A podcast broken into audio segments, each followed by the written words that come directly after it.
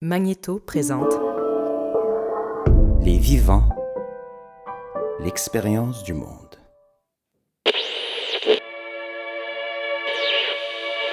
A Rastafarian Buddhist means he smokes a lot of dope and does yoga. Là, écoute, c'est un scandale. On est parti pour un grand tour parce que Ben, le plat simple et convivial par excellence, c'est la fondue au fromage. Qu'est-ce qui se passe? Ben, On ne sait pas ce qui se passe. Et justement, c'est ça qui se passe.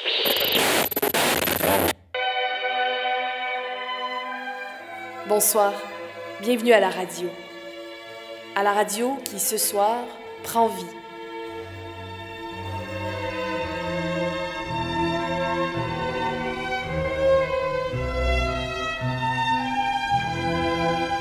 Radio Live. Un spectacle enregistré devant public le 22 octobre 2016 au Théâtre aux Écuries à Montréal. Avec Catherine Dorion, Émilie Monet, Thomas Hellman, Inès Talby, Anne-Marie Saint-Cerny, Hugo Latulippe et Harold Savard. Aujourd'hui, sixième épisode, Inès Talby.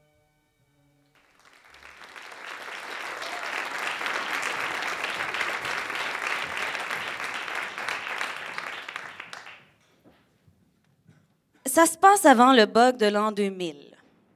L'époque où Bouge de là et Musique Plus sont l'Everest du cool. Moi, Inès Talby, 11 ans, je me retrouve au salon Pepsi Jeunesse. Le salon Pepsi Jeunesse, c'est l'événement cool malade des années 90. Il y avait euh, de la musique, des kiosques avec des messieurs qui essaient de t'orienter ailleurs qu'en cirque puis en théâtre, des machins à escalader, puis des stars du Québec. Je suis cool juste parce que je suis au salon Pepsi Jeunesse. Cette fois-là, j'ai eu la chance de rencontrer la totalité du casting de Watatatao et de Chambre en Ville. Je me rappelle que j'avais été vraiment bête avec Pete. C'est parce que à ce moment-là, je le trouvais vraiment mal commode avec Lola, il me gossait. Ça m'avait marqué parce que je l'avais trouvé vraiment, vraiment beau avec son chandail de Nirvana. Il était gossant, Pete. Il était vraiment cool, Pete, en fait. Bref. Éventuellement, je me suis retrouvée dans une salle de show. Il y avait une foule, une grosse foule qui acclamait Coallier Junior, notre boy des 100 watts. Depuis une saison, Marc-André avait comme donné sa couronne à Jean-Marie Lapointe, puis ça m'avait vraiment gossé, fait que j'avais bouté le show. Donc, on était tous contents de le revoir sur scène.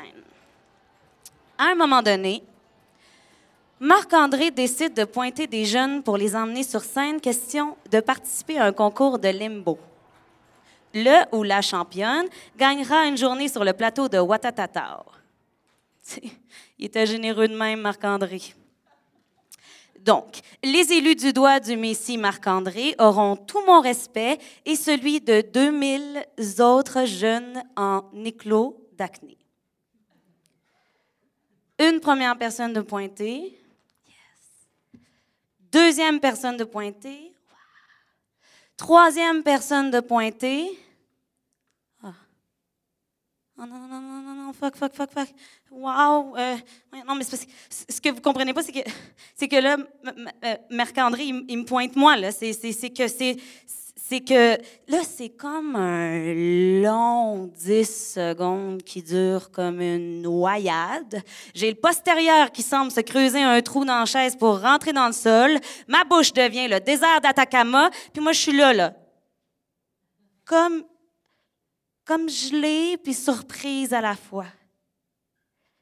C'est tellement long puis malaisant.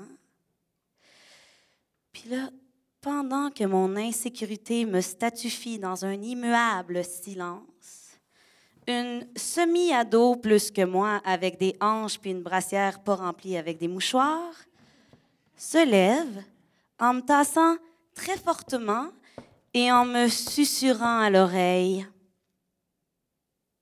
Petite Marthe.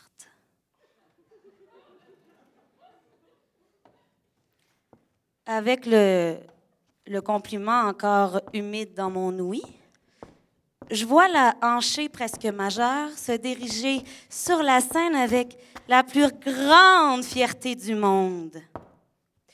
Ses cheveux dorés de petite privilégiée mal élevée criaient Victoire. Elle me gossait tellement, elle. C'était vraiment cool, elle. Je me souviens d'avoir vécu ça au ralenti. Marc-André, moi, ma peur. Marc-André, moi, elle, elle, elle, le parfait qui m'était tendu en me regardant là-bas, là, au loin. J'ai vu mon moment de gloire s'effondrer en flaques devant mes yeux de petite ocrée aux cheveux crépus et abondants. C'était pas la première fois que je voyais une opportunité glisser entre mes petits doigts. C'était surtout pas la dernière, d'ailleurs. Tu sais, le pire, euh, c'est que j'aurais fait un bon show. Tu sais, si j'avais pas eu peur, puis que j'avais pas attrapé, que j'avais pas attrapé ma chance, euh, voyons, que j'avais pas laissé tomber ma chance d'aller sur scène, je l'aurais probablement gagné le concours de limbo. C'était méga faf. Je veux dire, en 95, là, je faisais de la contorsion, je mesurais 4 pieds, puis je pesais 85 livres. C'est moi qui aurais gagné le concours, puis qui serait allé sur le tournage de Watatatao avec mon chandail du salon Pepsi Jeunesse, puis mon bro Marc-André. C'est ça qui serait arrivé. Mais j'ai choqué. Puis ben, je l'ai beaucoup regretté. Donc, je le fais plus ça, choquer. Même si c'était peurant, que je doute de ma pertinence, j'hésite plus je recule plus, j'essaie, je plonge, puis je me dis que si on me pointe et moi, c'est peut-être pas pour rien. Je le fais pour moi, mais pour toutes les autres fois qu'on oublie de me pointer parce que mon nom est donc différent, parce que ma face a des traits de femme de ménage, puis que ma peau ne représente pas mon pays de naissance. Je choque plus parce que c'est déjà dur d'avoir des boules puis de pas se faire regarder dans les yeux. Puis je le fais surtout pour, pour plus jamais, mais plus jamais me faire murmurer à l'oreille que je suis une petite marde.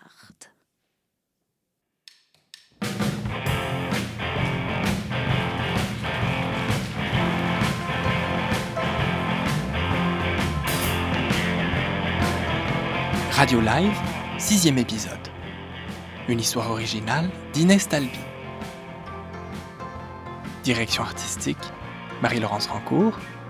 Direction musicale, Anne-Marie Boisard. Bruitage, Alexis Farran. Prise de son, François-Charles Legault. Mixage, Antonin Viss.